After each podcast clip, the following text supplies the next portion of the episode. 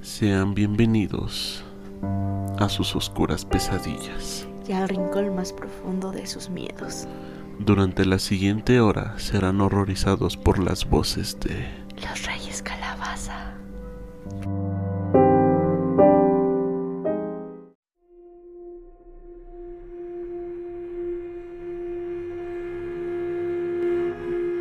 Hola, ¿qué tal? Buenas noches, mañanas, tardes, en lo que estén escuchando este ya recurrente podcast, ¿no? Este, antes de empezar, pues les pedimos una disculpa porque pues la semana pasada no hubo podcast, pero aquí estamos, firmes como los robles. Este, estoy aquí con mi compañera que de siempre, ya lo saben, con Ana Victoria. ¡Holi! Y hoy tenemos un tema pues bastante interesante y que México pues lo abunda completamente, ¿no? Son las leyendas urbanas. Este, vamos a hablar de leyendas urbanas de toda la República. Regularmente creo que la mayoría son de la ciudad, ¿no? Ah, sí, algunas, algunas. Este, pero eh, vamos a estar comentándolas, qué nos, cómo nos, qué nos parece y todo eso, ¿no? Para empezar, pues tenemos que saber que es una leyenda urbana, que, que es una leyenda en sí.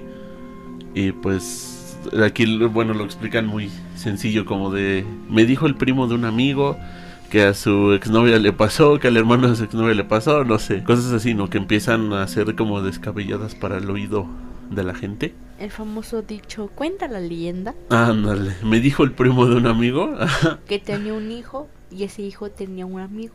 que tenía dientes de sable. Algo así, sí, esa es la idea.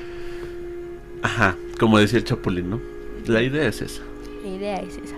Entonces, pues, como nuestro poderoso país México es abundante en esas cosas míticas y misteriosas, Satanistas. ajá, pues, pues no, no se queda de lado esta idea de los, de las leyendas urbanas, ¿no?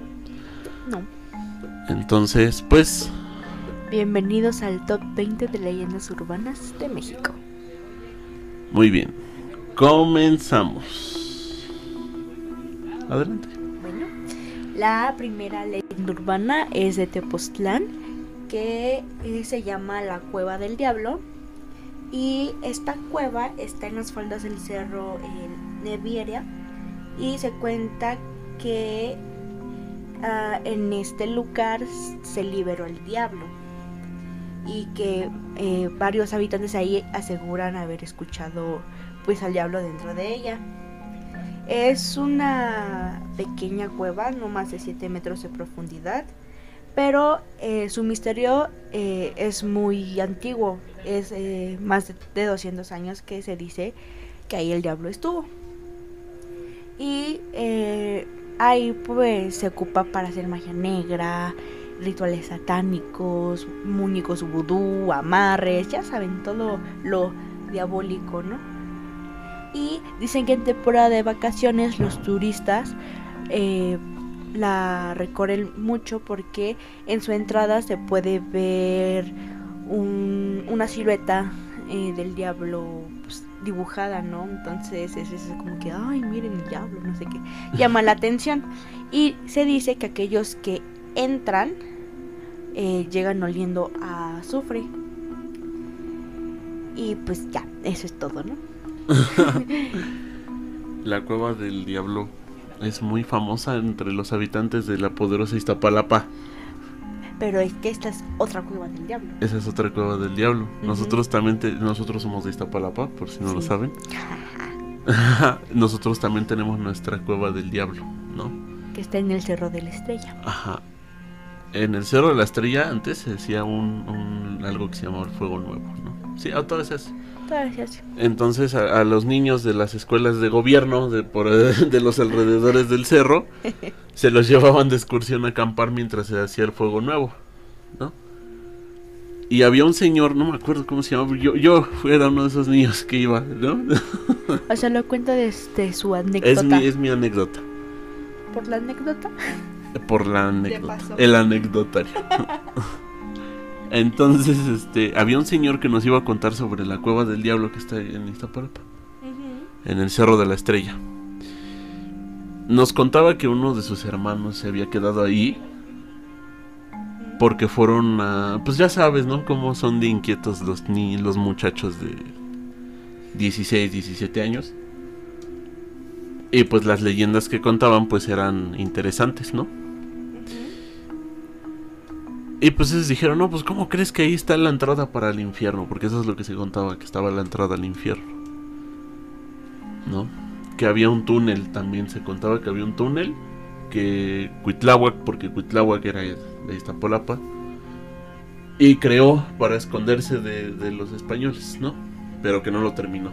Pues, ¿Quién sabe? estos, estos muchachos, el hermano fue. Se fueron los dos, ¿no? Entonces, el hermano se adentró tanto que se perdió. Y el señor que salió, que es el que nos, cuenta, nos contaba la historia, decía que el- este cuate no se podía salir, que porque si se salía se moría. No, ya, ya. Y que, y que este cuate dice, no, pues es que vamos por más personas para sacarte, ¿no? Le decía, no, porque si vienen los demás los van a matar. No. Entonces el señor se baja a los pueblos porque el señor era de los barrios, ¿no? De Iztapalapa.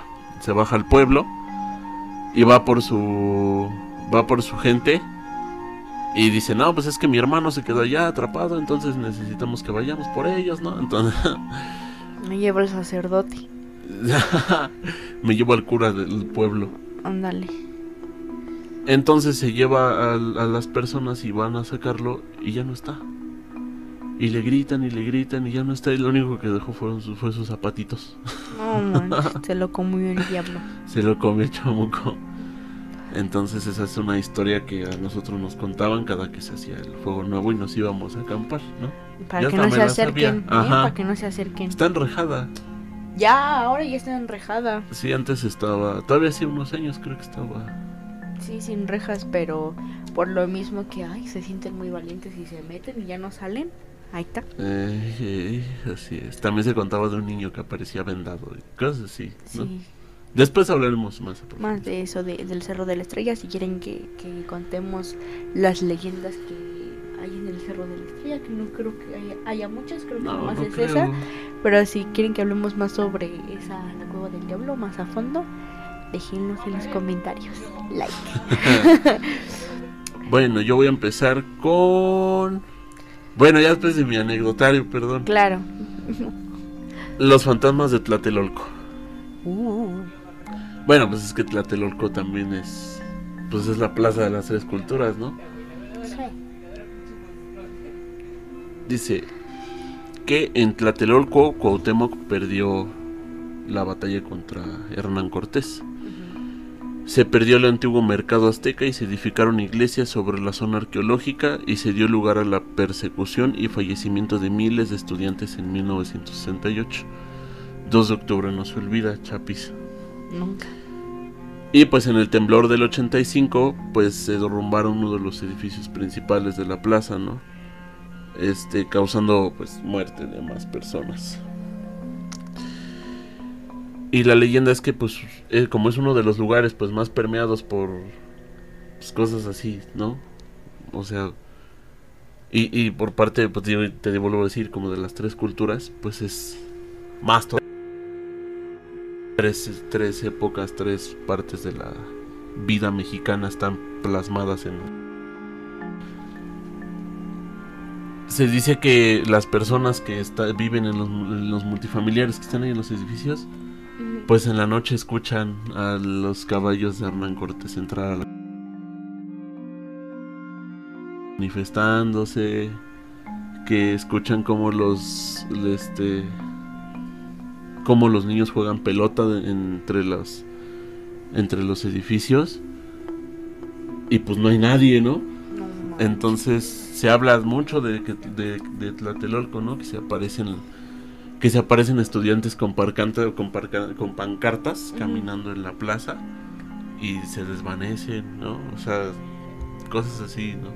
Para que no los olvidemos. Para que nunca los olvidemos. Exactamente.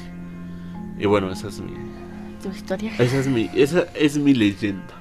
Qué tenebroso.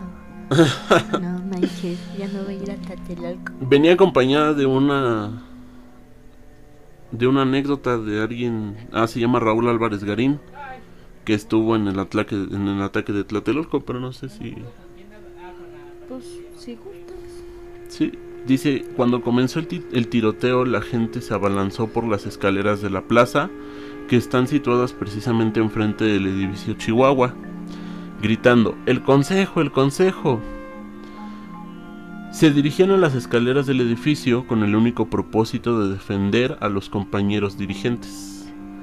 Allí, los grupos de agentes secretos, acostados sobre las columnas en el edificio, comenzaron a disparar contra la multitud, rechazándola a balazos. Chale. Imagínate No, que tú terrible. hayas vivido eso. Sí, híjole, hubiera sido. Yo creo que por eso, pues, toda la comunidad estudiantil, ya sea, pues, graduada y los que estamos todavía estudiando en la universidad como tú y yo, pues, por eso lo recuerdan con mucho dolor, ¿no? Yo creo.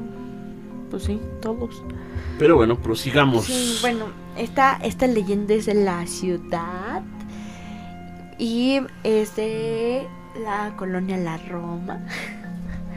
Entonces, eh, se llama la Casa Negra de la Roma y dice que está ubicada en Álvaro Obregón y que está completamente abandonada con vidrios quebrados y evidentes señales de vandalismo de grafitis pintados en sus paredes.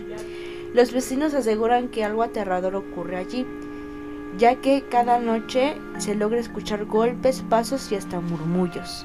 El origen de la casa se remonta a la década de los 30 y 40, hace algunos ayeres. Cuando la ciudad pasaba por la época de la tifoidea, la cual ya se, podría, ya se podía tratar, pero no era tan fácil buscar una solución para todos los enfermos. Varios eran enviados a hospitales improvistos, entre ellos la Casa Negra, que atendía enfermos las 24 horas, o sea, era un hospital. No, pues con razón. Sí, pues sí. Siempre los Los hospitales o loqueros, ¿no? O loqueros. La tifodea incrementó y varios grupos religiosos culpaban a los demonios por el padecimiento y la forma en que se expandía hacia pensar que si te enfermabas era producto de un castigo divino, por lo que fanáticos religiosos prendieron fuego a la Casa Negra con todo el personal y pacientes ahí dentro. No, man. manches. No, pues con razón no se- venganza, yo creo. Fue aterrador ver el sitio después del fuego, sin duda una visión sacada del infierno. Ay, qué feo. Lo que desataba el misterio es que la construcción no tuvo daños aparentes. Después de los diferentes acontecimientos, pasos a menos de una familia joven que tenía tres hijos y por situaciones extrañas, una mañana la familia fue hallada sin vida, sin que nadie supiera qué había pasado con ellos. Desde entonces la propiedad ha pasado a manos de gobiernos y yace en total abandono.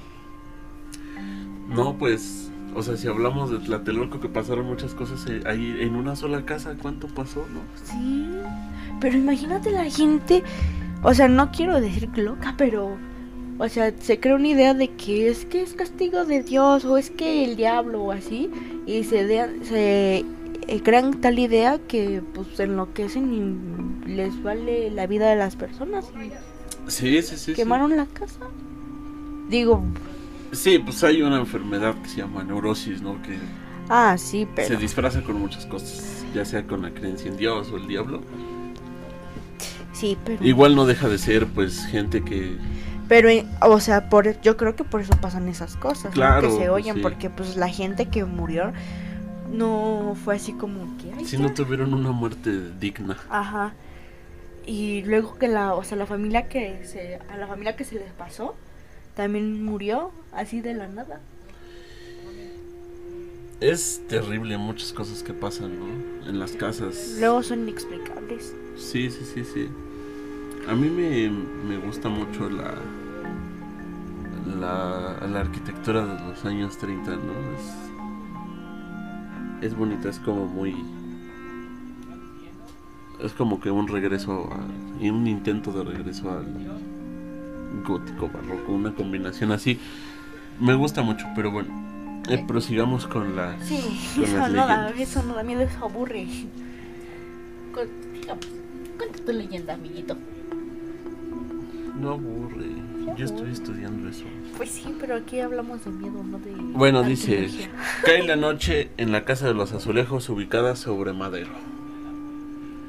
Este edificio del siglo XVI es uno de los más emblemáticos del centro histórico.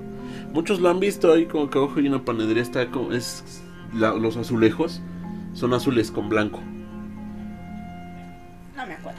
Son así como de ese estilo, como pan de la. de. de, de pasta así, de la de caja. ¿No? Eh, está bonita la casa. Se dice.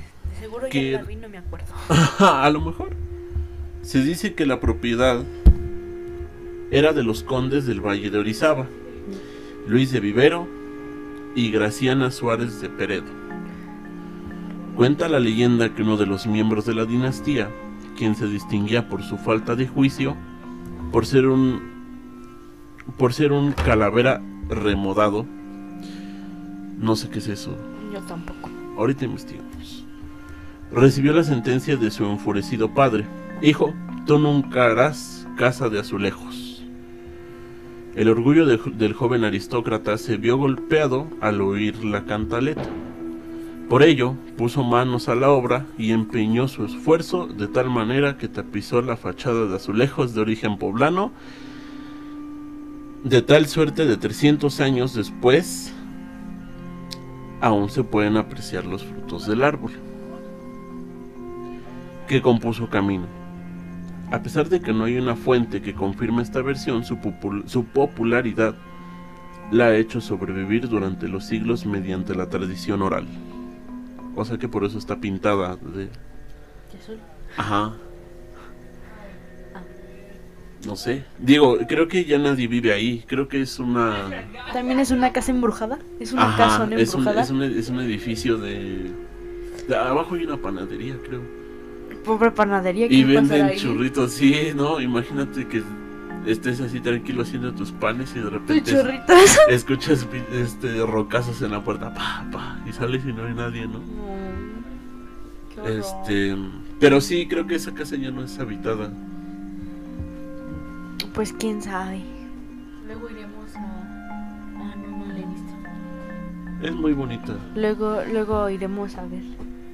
Ajá, está, está sobre Paseo Madero. Está casi llegando a la... Está justamente en la... Ustedes llegan de Bellas Artes y cruzan, ¿no? Ajá. Y está Madero y es la primera callecita que sale. Y está pegada a la izquierda. Ahí por si quieren ir, para que se espanten. Que ya Creo después que- nos creo- cuentan qué pex. Creo que de hecho es un Sanborns, algo así. Bueno, sigamos con la siguiente leyenda. Digo, este está chistoso. Bueno, es que me dio risa, pero ya estoy bien quemada. este. Se llama El Callejón del Aguacate. Oh, el oro verde. Las calles y casas de Coyoacán resaltan por sus casonas con estilo antiguo, que nos recuerdan a una época mejor. Se cuenta que por el siglo XX vivió un militar que traía múltiples con- condecoraciones en su saco, además de varias marcas debido a las batallas en las que luchó. Este hombre acostumbraba a dar caminatas por el barrio, pero siempre con su uniforme de militar, o sea, ante todo el respeto. En una de ellas un niño que se encontraba jugando comenzaba a hablarle y lo invitó a jugar, mientras agarraba de manera insistente las condecoraciones ya que le causaban curiosidad, como buen niño, claro. Claro, claro. Esto provocaría que en un ataque de ira el militar le quitara la, la vida enfrente de un palo de aguacate. ¡Ah, lo mató! y de un monje que se asomaba desde la ventana. Se dice que si encuentras... Si te encuentras sola en un callejón, podrás escuchar muy cerca la voz de un niño e inclusive verlo correr como si estuviera jugando. También hay otras leyendas mexicanas eh, de más de un siglo que ya tienen en, en ese mismo callejón que vivió una familia que acostumbraba a jugar eh, la Ouija. Ay, otra vez con la Ouija, no jueguen la Ouija. En una ocasión la tabla le dijo al padre que sería traicionado por alguna persona cercana. Las palabras hicieron revuelo en, el, en él, tanto así que terminó eliminando a toda su familia y conocidos para después sepultarlos en su jardín. Otro neurótico. Tiempo después, familiares lejanos fueron de visita y nadie respondía a la puerta. Preocupados, forzaron la puerta y notaron que en el jardín estaban las asamentas. Bueno, yo creo que las. Las madres esas que les ponen a las. a las criptas, ¿no? Yo creo. Eh, de la familia, incluidas las del padre de, la- de familia. Se dice que se puede ver al jefe de familia en un árbol aleñado a la casa colgando y viéndote desde arriba sin quitarte la mirada. No, yo si veo eso me muero, me da miedo. me- Ahora sí que digo, patitas, ¿para qué las quiero? sí, ¿no? Mm. No, de ahí te voy San Pedro. Pero imagínate, dame por, por andar jugando a la Ouija. Lo poseyó el diablo y mató a su familia. bueno, quién sabe. Bueno, no, dice que porque le dijo que alguien lo iba a tra- traicionar, ¿no? Y pues dijo, alguien cercano, pues alguien de mi familia, amigos, conocidos, no sé, y órale, le dio matete. Le dio matar el chicharrón. Matar el chicharrón. Y lo del coronel, imagínate. Porque le tocó, o es un niño, bueno, era un niño. Y le tocó sus insignias y ya por eso te vas a morir, no manches. No, y no nada. Y sí, se murió. O sea, o sea, lo mató enfrente del arbolito, bueno, yo creo que el, el palo del, Del aguacate, aguacate. y enfrente de un monje o de un, bueno, ahí dijo un monje, ¿no? Sí, sí, sí. O sea, Sí, O sea, híjole. Es que ahí entran la, muy- la ira es algo muy No, y aparte el contexto de la historia, ¿no? Enfrente de un monje, de un monje siendo un niño. Qué fuerte. Sí, sí, no, sí, si claro tú te pasas ahí por Coyoacán y ves un niño, te llama a lo mejor y dices, ah, es un niño pues, jugando, ¿no? Y después desaparece. Pero a las 3 de la mañana no creo que sea un niño jugando. O si escuchas una risita como en el pasillo del hotel de Cancún. Ah, Y sí. digo, ah, no manches. Ah, pues, y les voy a contar para que no sé qué, para que no pidan contexto. Chismecito. Chismecito. Hashtag chismecito. chismecito de terror. Chismecito de terror. Eh, es que hace mm, unos meses, en agosto del año pasado, eh, aquí el, el- el querido Héctor y yo nos fuimos de viaje a, a Cancún, al hotel de Xcaret. Entonces, él y yo fuimos a, a un restaurante del hotel que se llama Los Faroles, que de día es restaurante y de noche es este antro bar, no sé, cantina. Es un antro, ¿no? Es un antro. Sí. Está bonito. 100% recomendable. Bueno, el punto es que pues ya me iba a mi cuarto. Ah, porque, o sea, fuimos mi familia y, y Héctor lo invitamos, ¿no? Como, como buena novia que soy. Uy, a ver, me, me lo llevé. Entonces ya mi mamá me dijo, te quiero a la una y media en, la- en el cuarto. Y yo, ah, como si me fuera a escapar del hotel, ¿no? Ni conozco aquí. Entonces ya, a la una y media. Ya pasó y íbamos caminando ahí en el pasillo y se escuchan risas de niños. Y nosotros pensamos que eran pues de las habitaciones, ¿no? Pero dije, no creo que los niños estén despiertos a la una y media de la mañana. Pasó y estábamos en, el, en mi cuarto. Y bueno, ya estábamos como a tres habitaciones de mi cuarto.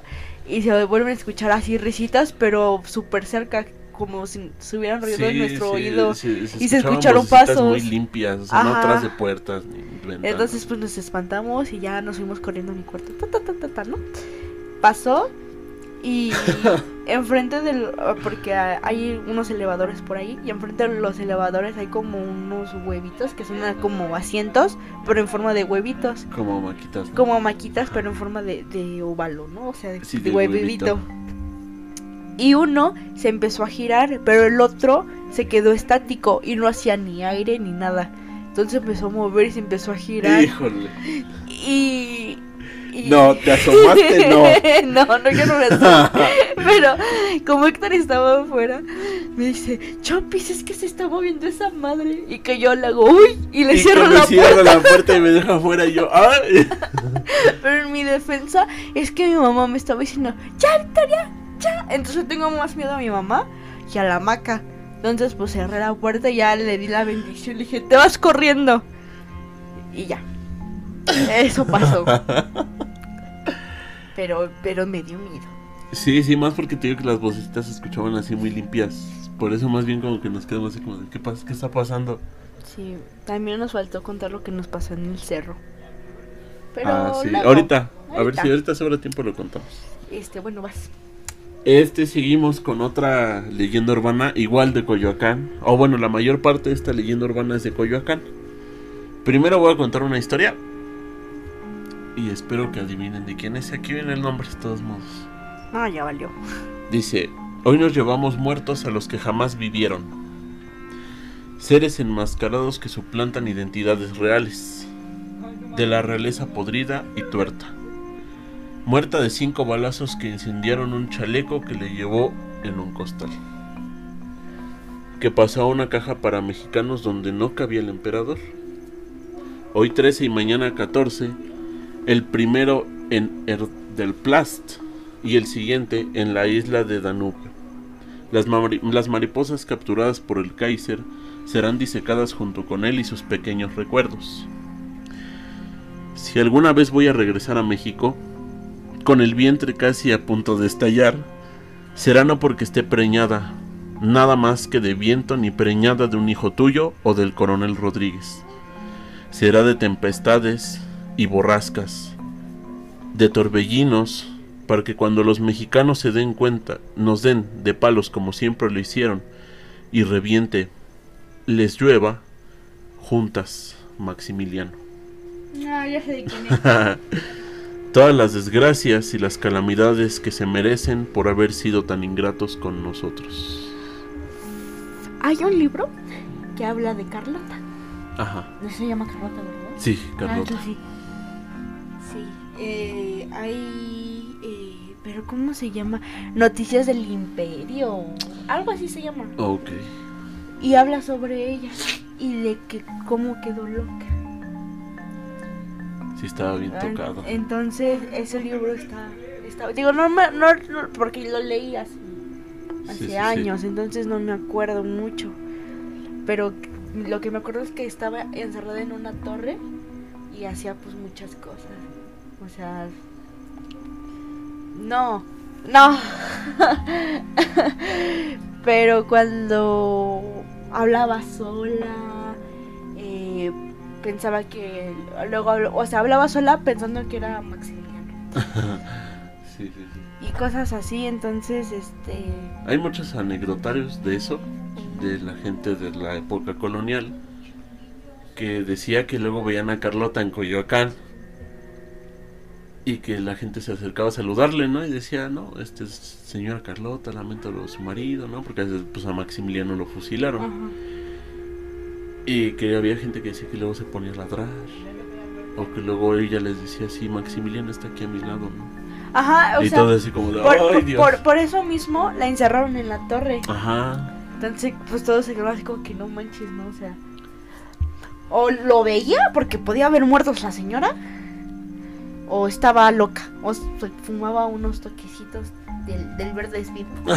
Del verde es vida. o no sé. bueno. ¿eso es Dice, no, Ah. dice, en el castillo de Chapultepec vivieron Carlota y Maximiliano de Habsburgo. Pero los empleados han dicho que en el recinto deambulaban estos espíritus, que nunca vieron realizado su deseo de reinar este país tan lejano al suyo y cuyas promesas nunca pudieron materializarse. Según los dichos, el piano de Carlota se toca solo por las noches y se escuchan sonidos de pisadas y puertas que se abren y se cierran. Híjole, y luego en el castillo Chapultepec, que es una inmensidad. No, pero bueno, cuando. Porque a mi, herma- mi hermano fue de, ya sabes, de, de parte de la escuela. De que es que tienes que ir al, al castillo, ¿no? Y fue lo que le contaron. Que él se cuenta, se dice, cuenta la Sí, sí, leyenda. ¿Qué pasa, viejo? Es que como Pero que, imagínate ajá, como que piano. Maximiliano y Carlota son como que así son una, ¿Pareja? no, no, no, ¿cómo decirlo? Como el objeto Ah. de muchas leyendas de- del gobierno. Son como que los que tienen ese más mesticismo, más mm, Mestizaje. no, misticismo. Miticismo. Eso. Eso. Este, Más, más Carlota, ¿no? Porque Carlota decían que hasta eso que dijiste hace rato, que podía hablar con los muertos, que siempre estuvo entregada a esas cosas como de la negromancia y todas esas, ¿no? Pues es que luego la gente recurre, recurría o recurre todavía a muchas cosas para Sí, conseguir sí, sus claro. objetivos. Bueno, pero sí, y más porque a nuestro queridísimo Maximiliano pues lo mataron justamente, ¿no? Pues sí, yo, o sea, no sé, creo que sí lo amaba demasiado, ¿no? Pero a lo mejor ya hizo unos enjuagues con el satán. Dijo, pues si me dejas ver a mi amado, pues te doy mi alma, no sé, ya sabes. Lo sí, hay típico. gente, sí, hay gente muy descabellada en este mundo. Pero si lo, o sea, es que no quiero defenderla, pero si lo hizo por amor, pues es como que una- un acto un poco tierno, pero qué pinche miedo estar ahí. Sí, claro. En la Luego-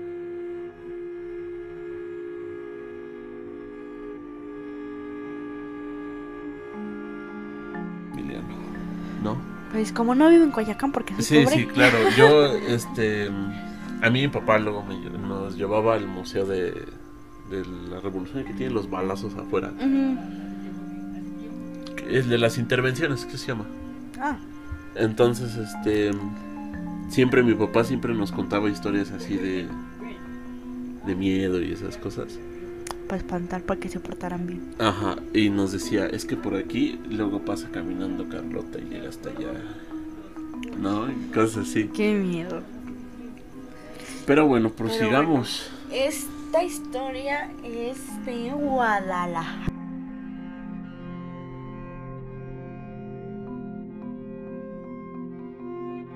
Vampiro de Guadalajara. Ah. Una sucesión de muertes extrañas comenzaron a suceder en la hermosa ciudad de Guadalajara. En un. Es Guadalajara, Jalisco. Pero espérate, estoy contando la historia de terror. Ah. Ahorita le haces a juga. Lo siento. En un principio, animales callejeros y vagabundos comenzaron a aparecer fallecidos sin mayor explicación Oh, no. en toda, en toda la ciudad, pero a- al pasar del tiempo las desapariciones y los asesinatos aumentaron. La, ciudad se, re- se, sumó en una ola de terror.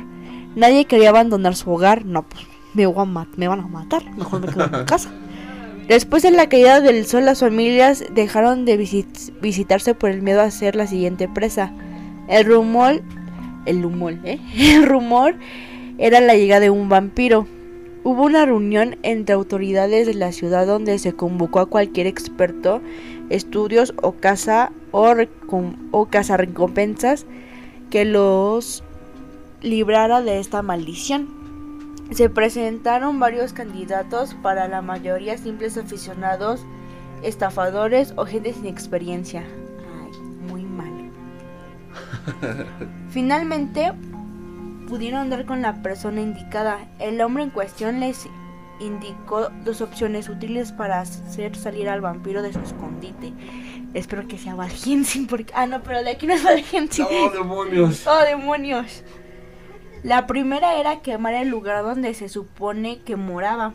Aunque la noche no hubiera caído, la amenaza del fuego lo despertaría y se vería acorralado por un lado, los enfurecidos vecinos y por el otro la luz solar. O sea, lo linchan o se muere porque los vampiros se queman con el sol. Solo existía un problema, nadie sabía dónde se escondía el vampiro. No, pues por ahí empezar, ¿no? Entonces surgió la segunda vía, que fue esperar que apareciera de nuevo. ¡Es él! ¡Es el vampiro! Al pasar unas semanas, al caer el sol, los caza- el cazador avisó un hombre moviéndose con lentitud. No salieron armados con estacas y cruces, rodeando al vampiro desesperado por falta del número lo derrotó. A ver, si los vampiros tienen super fuerza, ¿cómo los de... Bueno, X. No, no sé. Ahorita discutimos eso.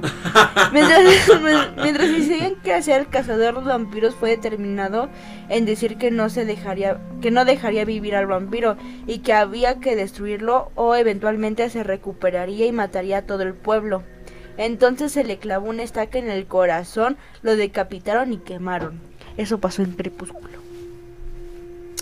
Oh, ah, te iba a decir en Sleepy Hollow también, pero no, ahí nada más lo, lo decapitaron y lo enterraron vivo. Lo enterraron vivo, lo enterraron algo así, decapitado. lo enterraron, ¿no? Y ya le echaron su cabeza así. El cazarrecompensas recibió su cuantiosa paga y se marchó, pero algo salió mal en el lugar de esparcir las cenizas del vampiro a los cuatro vientos para que sus partículas no se reunieran.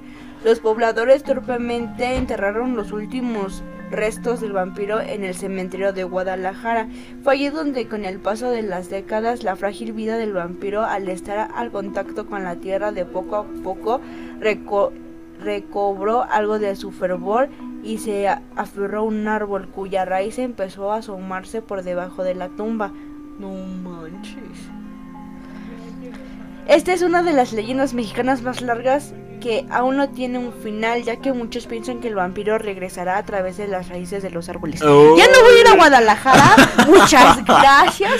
Tía Carmen, si estás oyendo esto, ya no voy a ir a Guadalajara. Adiós.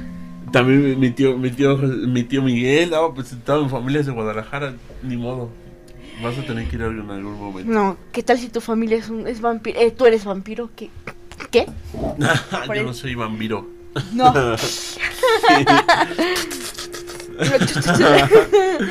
bueno.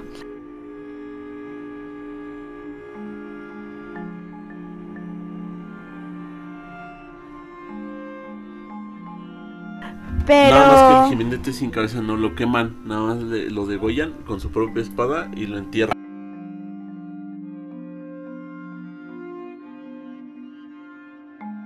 A buscar al güey que se robó su cabeza, ¿no? Pero el vampiro no puede salir. Bueno, quién sabe. ¿Quién sabe? A lo mejor, y, y como es el árbol con las raíces, se lleva a la gente. Ay, madre santa. Bueno, continuemos. Yo también les voy a hablar de otro vampiro. ¿De un vampiro? De otro vampiro. ¿De un vampiro? De un vampiro. Pero este es de una estación del metro. Se llama Barranca del Muerto. Ah, bueno, cuéntales y después le rompo su corazón. Bueno, para empezar, la estación Barranca del Muerto se llama así porque en los tiempos de la revolución, pues fue una fosa común.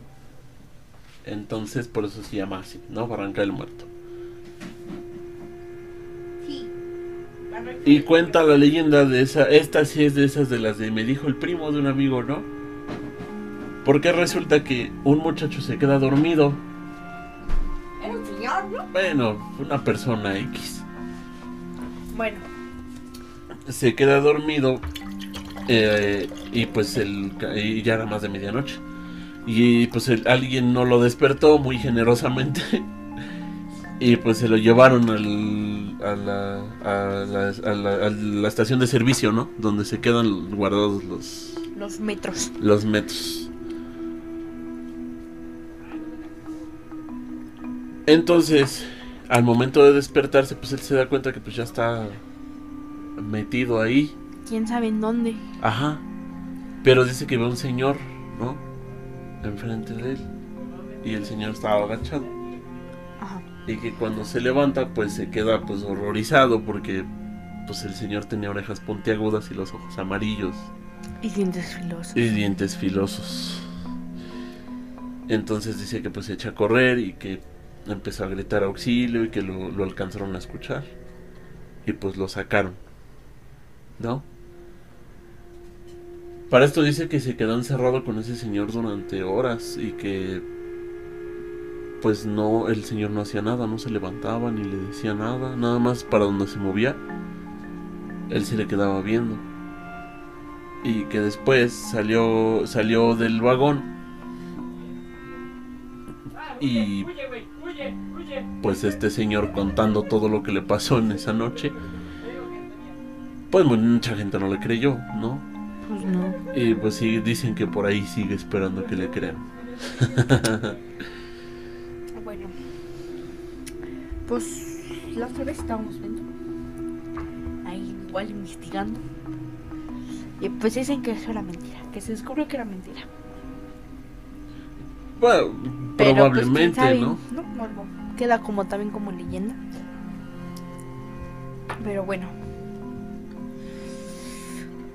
Vamos a hablar sobre la Pascualita.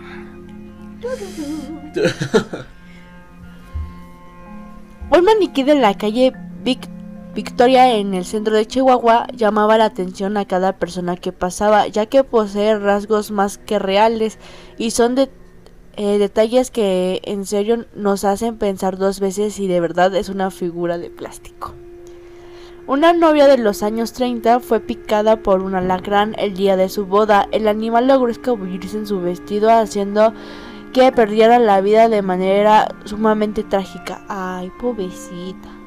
Su madre tenía un negocio de vestidos de novia y tomó la decisión de embalsamarla. Eh, conmocionada por la pena, decidió poner a su hija ahí en el exhibidor vestida de novia y cumpliéndole así su sueño de casarse. O sea, Oh. o sea, la, ¿cómo se dice? La, ay, tiene un nombre, la disecó. La, ya me dio miedo. La mujer se excusó y negó todo diciendo que el maniquí era traído desde Francia, debido a que el reciente fallecimiento de su hija coincidía con la llegada de este extraño muñeco de exhibición. La sociedad chihuahuense Ah, decidió bautizar a aquel maniquí con el nombre de la Pascualita. ¿Pero por qué Pascualita? Bueno, personas que pasaban por el aparador aseguran que los que la ¡Ah! que los seguían con la mirada. Algunos declaran haberla visto derramando lágrimas, mover la cabeza, eh, mover la boca y también la cabeza. Cuando te acercas lo suficiente puedes notar que ella tiene rasgos exa- exageradamente detallados, líneas en las manos y dedos que son más que impresionantes y el detalle de sus uñas. En el 2017 la Pascualita salió por primera vez de la tienda cuando se expuso en el Hotel Victoria por la celebración del Día de Muertos. Ah, chinga. Lo extraño es que cuando regresó la Pascualita no era la misma. Desde entonces surge la pregunta de dónde quedó la verdadera Pascualita. Un objeto que desde su inicio ha sido un objeto misterioso, sin duda algo raro. Y por esa forma parte de las leyendas mexicanas más misteriosas. O sea, o sea, o sea, a ver, Ajá. pero, o sea, o sea, o sea, o sea, yo no sé qué haría mi mamá si yo me muero. No creo que me diseque. A ver, mamá. Si yo me muero, tú me, de, disica- eh, me, me embalsamaras. ¿Me harías un maniquí? Ahí está, dijo que no. Me daría un funeral digno. Creo, creo que se llama Pascualita porque así se llamaba la dueña. La dueña creo que se llamaba Pascuala y su, su hija no sé cómo se llamaba, o no sé si así se llamaba la hija. Y los empleados al mo- momento de ver que pues tenían un parecido muy grande con las dos, tanto con su hija como con la dueña, pues le pusieron a Pascualita. Pero no manches, que nunca. Bueno, es que le embalsamó, entonces yo creo que por eso no se. No olía feo ni se. Sí, no. Porque pues uno cuando pues le llega el momento, pues le tapan todos los agujeros. Ay, ¿Es en serio? sí, ya lo sé. Con resina. No, El, epóxica. no con resina epoxidada. Pobrecitas, les va a quemar sus naricitas.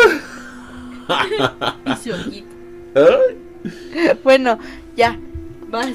Bueno, seguimos aquí con otra de las estaciones del metro, que es la estación secreta del metro. Ah, sepa. Se trata de una de las leyendas urbanas más extendidas de la Ciudad de México. Las estaciones secretas o que nunca entraron en servicio. Tal vez la más conocida es la de la línea 2, en donde la estación Cuatro Caminos no es la última que se recorre, y que existe una adicional, de uso exclusivo para los cuerpos militares.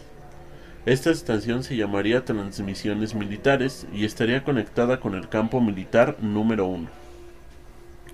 También se dice que hay un túnel que conecta la residencia de los Pinos con un tramo entre Panteones y Tacuba. Para quien diga que el presidente no viaja en metro, Sí viaja. Sí viaja. Pero secretamente. pero, es, pero escondidas. Ante todo la prudencia. ¿Cómo se dice? La... Viene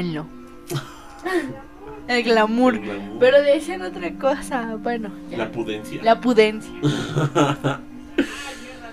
Imagínate que de repente te quedes dormido en cuatro caminos y te llevan a un cuarto de servicio que realmente es este una estación. Militar. Y ya. Ah, ya no sales, yo creo. Como me van a tener en área 51. En el campo militar uno. Yo creo. Ah, donde se llevaron a los estudiantes. Ay, chale. Bueno, sigamos.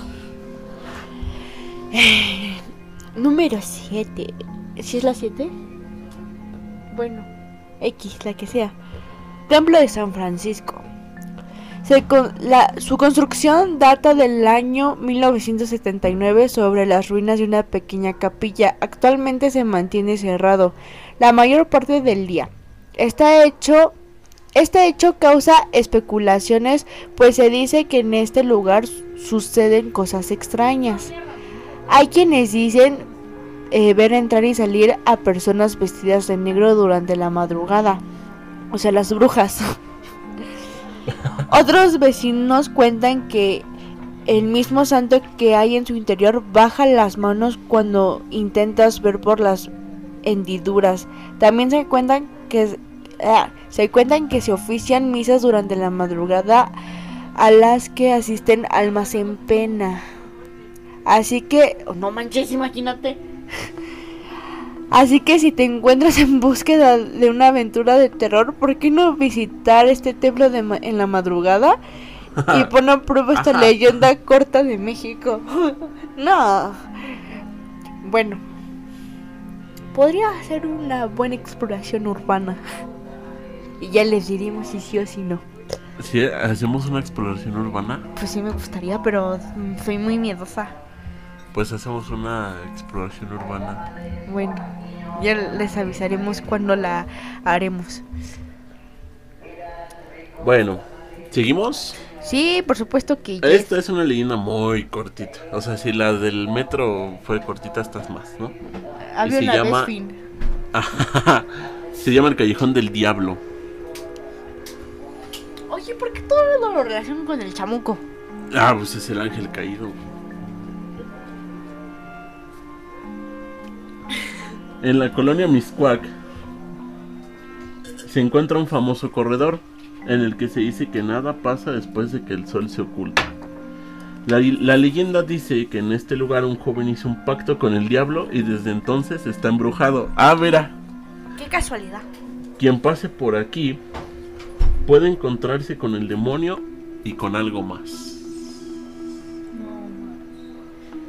Por eso les digo que no hagan pactos con el diablo. ¡Ay, mi pie, baboso! ¡Ni la mataste! ¡Ay! ¡Ay!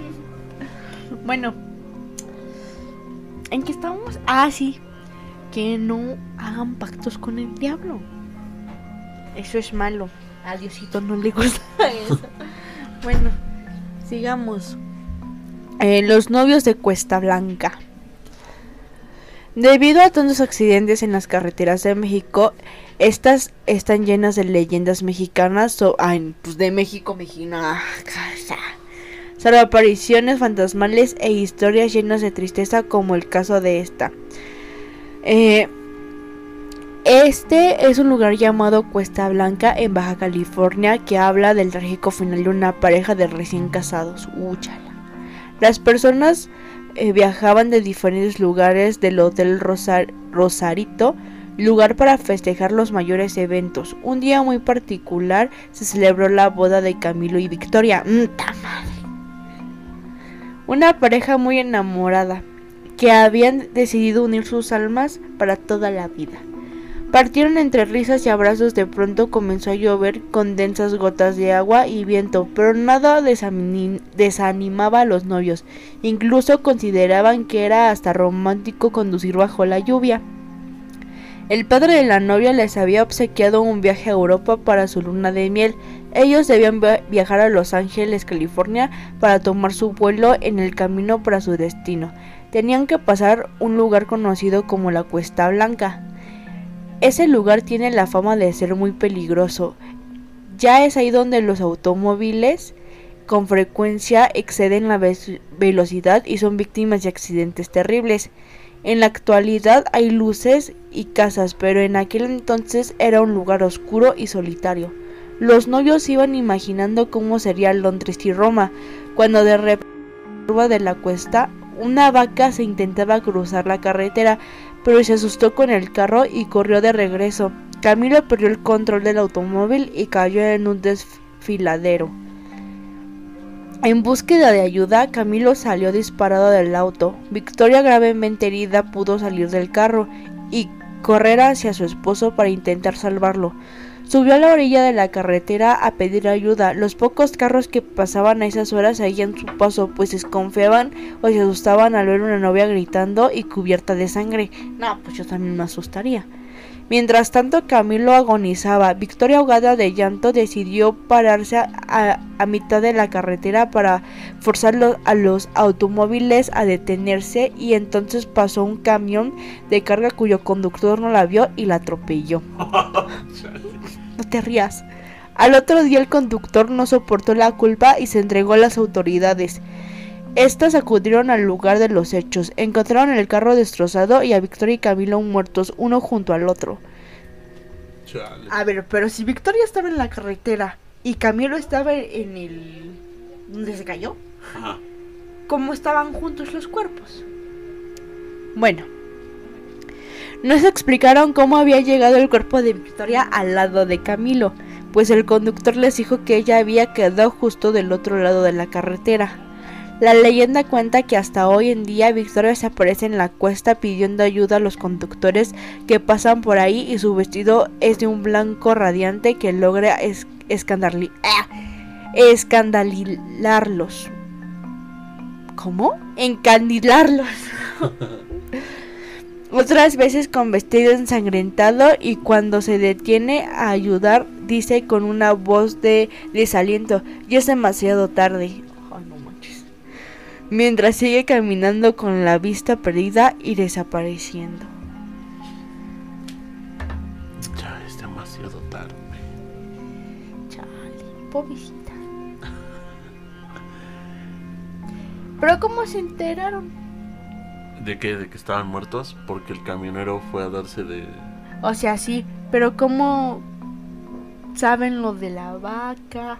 Y lo de que Camilo se cayó a la madre Sabrá Dios, por eso son leyendas. Bueno. El primo de un amigo me dijo. Que del misterio. Sigamos. Igual no se sabe cómo, pues, porque la, cómo se le ocurrió la idea a la señora de embalsamar a su hija, ¿no? Pues, es la locura, mi amor. Sí. La neurosis. La neurosis. Bueno, sigamos con la casa de la tía Toña. Se cuenta que sobre la avenida Constituyentes, cerca del Panteón Dolores, vivía una señora muy buena con los desamparados. Era una mujer sola y no quería pasar el resto de su vida sin compañía, quien además había sufrido por la muerte de su marido. Por desgracia, estos niños le robaban lo que ella tenía y llegaron a desaparecer objetos de valor que guardaba en la casa. Un día ella entró en tal desesperación por la ingratitud que en un arranque de ira los mató a golpes a todos ellos, y enseguida los arrojó al barranco. Después de este suceso, ella se quitó la vida arrepentida de su acto. Nadie supo más de, de Doña Toña, pero se dice que, sus, que su silueta se puede ver flotando en la recámara principal. A la vez también se escuchan sonidos de jóvenes que atormentan aún el espíritu de Antonieta.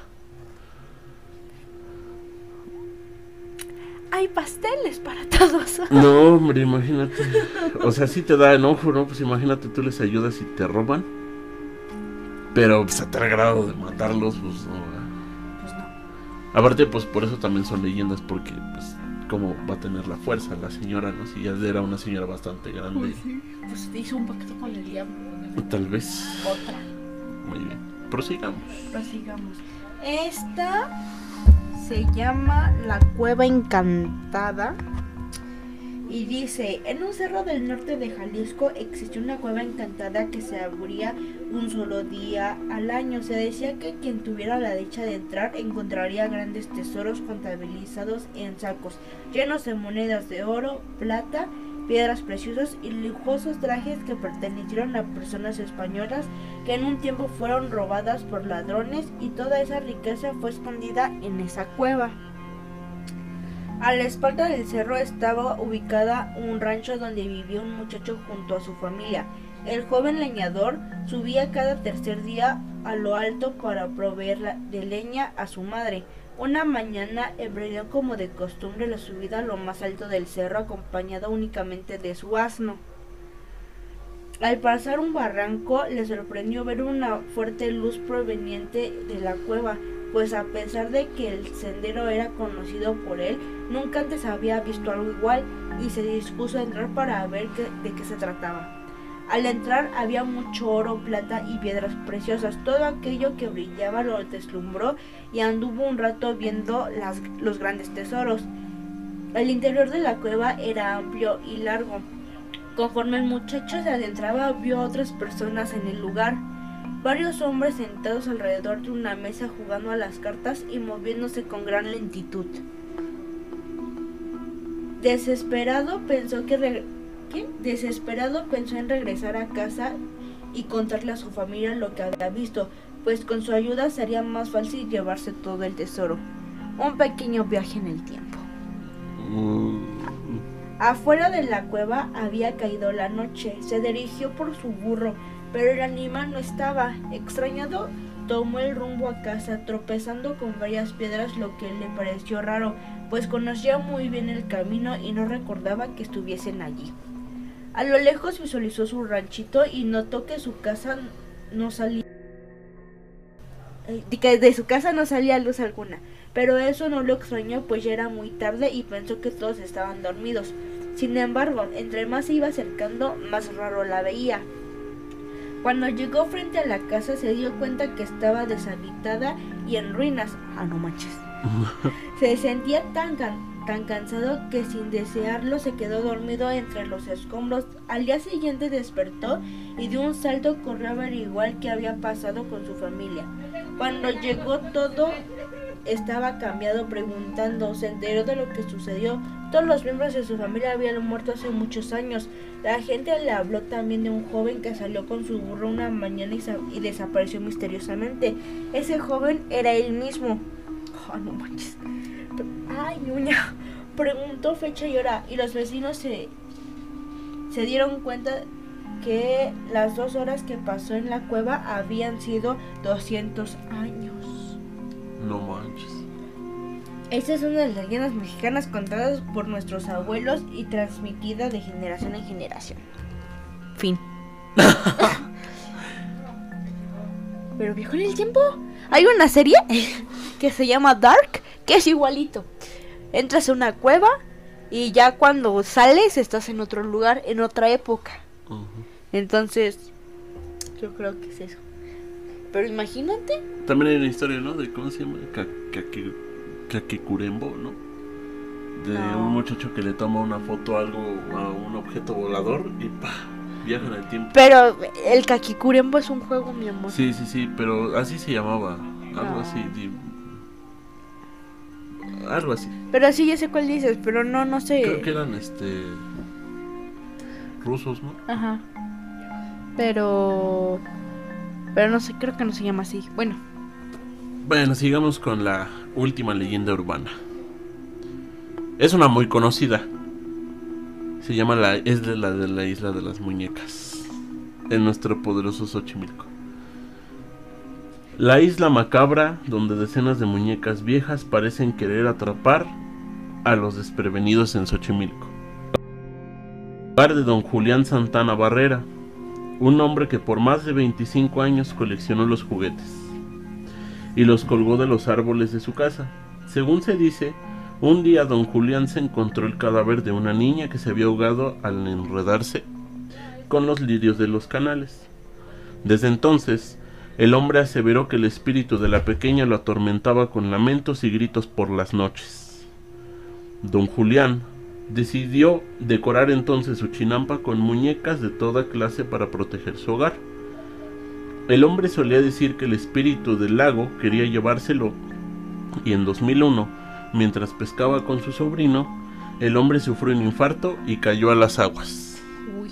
Tal vez la niña fantasma habría logrado su cometido. No. Bueno, eh, son cosas que pasan, Pasan. ¿no? O sea, ya escepticismos y todo eso. ¿no?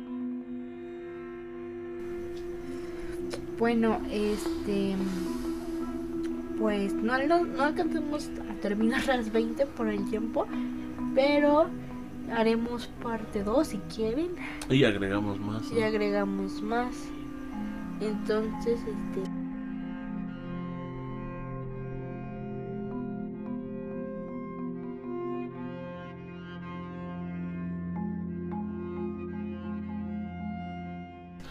Si tienen algunas leyendas, pues mándenlas, ¿no? Que se sepan para la parte 2. sí, Y pues vamos a estar... subiendo el siguiente tema. Exacto. Vamos a subir el siguiente tema a través de nuestras redes sociales para si nos dan an- anécdotas o algo así. O tienen algo que decir. Pues vamos a estar leyéndolos. Sí, eh. Bueno, eh, si nos quieren mandar sus anécdotas, me las pueden mandar a mi Instagram por DM, que es story-tdls2317. Ahí me pueden mandar sus anécdotas. Este, y bueno, ahí en mis historias pueden ver este del tema que vamos a hablar. Todavía no hemos decidido. Pero eh, ahí síganos. Bueno, síganme. Ajá. En la semana va a estar este Sí. arriba, ¿no? O si, si- bueno, si ven la, me- o sea, ven en Instagram el tema y no me lo quiero mandar por Instagram, lo pueden mandar al correo de, eh, los Reyes Calabaza, es que no me acuerdo es que está los Reyes Calabaza arroba gmail.com. Mi Instagram es este Héctor-Gil. Y así viene. Y así viene, y ahí me encuentran. Y ahí me encuentran y me mandan sus anécdotas, ¿no? Pero bueno, nos estamos escuchando la siguiente semana. Así Esto es. fue Los Reyes Calabaza. Hasta pronto.